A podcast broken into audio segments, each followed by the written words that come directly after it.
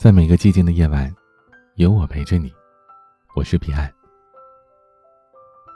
一个成年人最大的无能，就是被情绪所支配；而一个成年人最高级的教养，就是情绪稳定。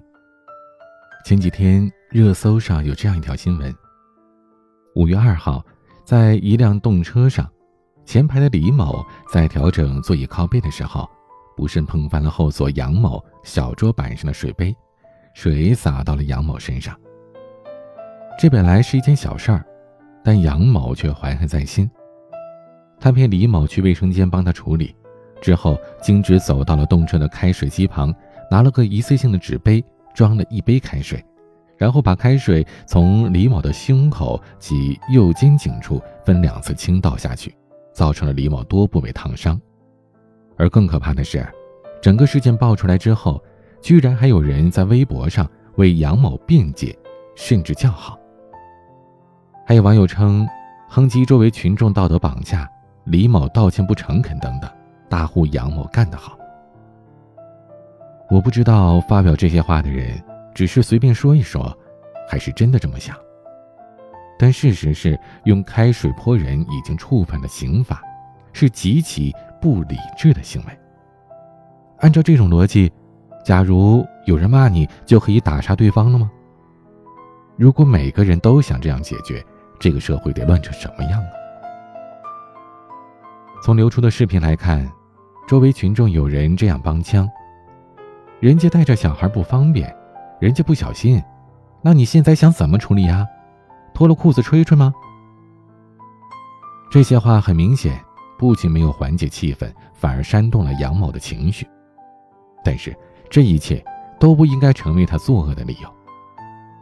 其实从视频当中大家可以看出来，前排的女生已经道歉，表示愿意帮忙吹干，并且呢要跟着杨某去卫生间，这肯定是想解决问题的。但是杨某呢被一时的情绪所支配，做出了如此过激的行为，最终付出了严重的代价，伤人伤己。一个成年人无法控制自己的情绪，那后果可能是灾难性的。如果让情绪控制了你的大脑，那你就可能会丧失了清醒的思考力、判断力、意志力以及解决问题的能力。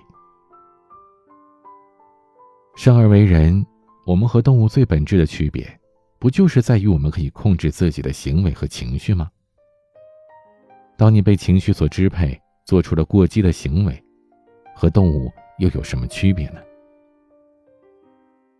我想，一个人最大的无能，就是沦为情绪的奴隶，被情绪所支配。这些年，因为情绪失控带来的惨剧屡见不鲜。去年十二月二十七号，一辆公交车正在加速行驶，一位女性乘客突然上前扇了驾驶人一巴掌，只因为。这个乘客质疑司机多收了他一元车费。之后，司机停车报警，该女子被刑拘。今年五月九号，结果出来了，这名女乘客被判处有期徒刑四年。因为一块钱打了一巴掌，换来了四年的刑期，一生的污点。这代价，不可谓是不惨重。二零一七年五月四号。湖南一位二十七岁的妈妈做好饭菜叫三岁的儿子来吃，叫了好几次，这儿子还是在旁边玩，他不想吃饭。孩子的爸爸长期不在身边，这妈妈一个人带孩子的辛苦，孩子还不听话，他越想越气，情绪逐渐失控。他把儿子叫到了厕所，一边大声斥责孩子，一边愤怒的拳打脚踢。可谁知道，由于下手太重。他把自己的亲生儿子活活给打死了。这个时候，这位妈妈才突然清醒过来，惊慌失措之下，她割腕自尽，想陪着儿子一起去。等到家人发现，把母子送到医院，妈妈是救过来了，但三岁的小男孩再也醒不过来了。去年，重庆某个小区内，一对夫妻在家中争吵，妻子摔门而出，准备开车离开。丈夫紧随其后，站在车旁猛砸挡风玻璃，阻拦他开车离去。结果，妻子情绪失控，一脚油门踩到底，把丈夫撞死。事后，这位妻子懊恼不已，在派出所反复的说：“如果当初不那么生气就好了。”坦白的讲，做出这些事的人，难道都是十恶不赦的坏人吗？未必如此。他们大多数都只是在那一瞬间情绪失控，做出了疯狂的行为。人一旦被情绪吞噬，就跟动物没什么区别。很容易做出那些匪夷所思的事情来，而且大部分人在情绪退却之后都会觉得后悔。只可惜生活不是游戏，没有存档读档，永远无法重来。你一时失控做出的行为造成的后果，就可能会毁掉你的一生。正如尼采在《善恶的彼岸》当中所说：“如果情绪总是处于失控状态。”就会被感情牵着鼻子走，丧失自由。不弃歌当中有这样一句话：“智者以理智控制情绪，不智者以情绪控制理智。”生活当中一时的情绪上头，很多人都会有，可关键在于，有的人可以迅速的找回自己的理智，而有些人却被情绪所奴役。那么，身为一个合格的成年人，在情绪即将爆发的瞬间，你该如何找回自己的理智呢？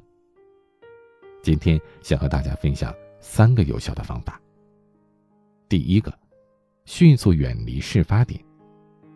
很多时候，情绪的爆发都和周围的环境、身边的人是密切相关的。留在旧的环境当中，会不断的刺激情绪，让人越来越失控。所以。当你感觉自己愤怒到了极致，难以冷静的时候，最好迅速离开让自己生气的人或者是环境，换一个地方，主动寻找让自己冷静下来的环境。等到你觉得自己理性回归之后，再回去寻找解决的方法。比如这一次的动车泼开水事件当中，假如那位女士当时可以暂离事发车厢，过一会儿再回来。那想必他的情绪会缓解不少，而这起冲动伤人事件，兴许就可以避免了。第二个方法，深呼吸，给自己十二秒。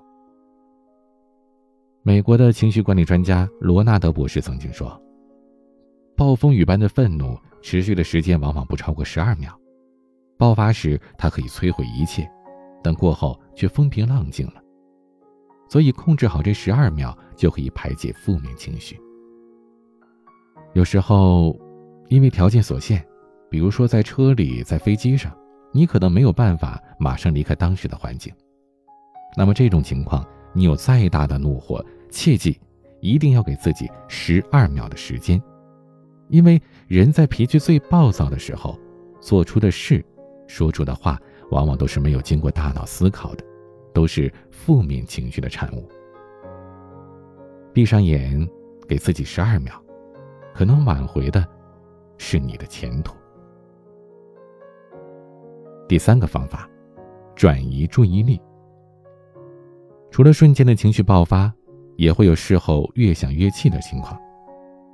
有些人在事发的当时没有反应过来，或者是情绪没有得到发泄，结果呢，会在事后啊。去生闷气，憋着，可能把自己憋出病来；爆发可能会伤害到无辜的人。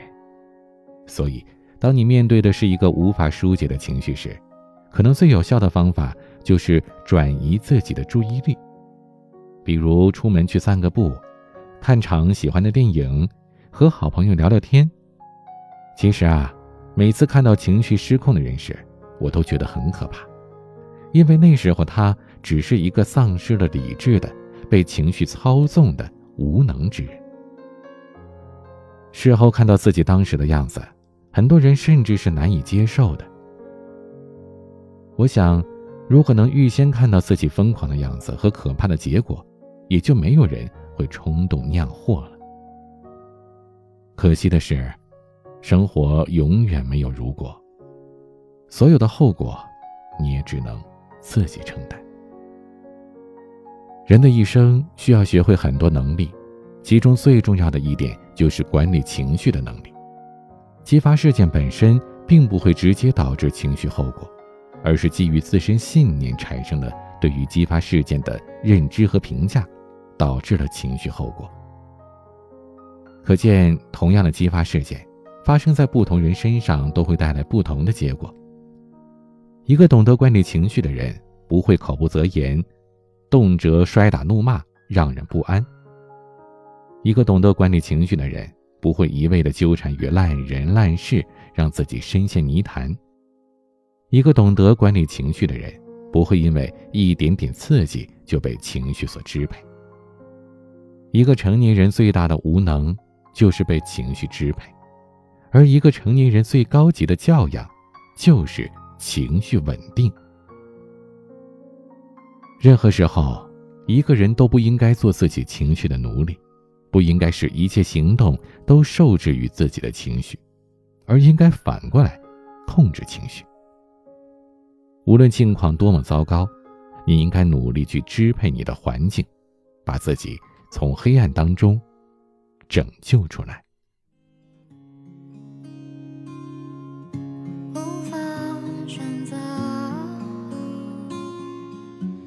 今天的玩具《后青年启示录》来自棋子谈。欢迎添加我的私人微信号：彼岸幺五零八幺七。彼岸拼音的全拼加数字幺五零八幺七。我等你。我是彼岸，晚安。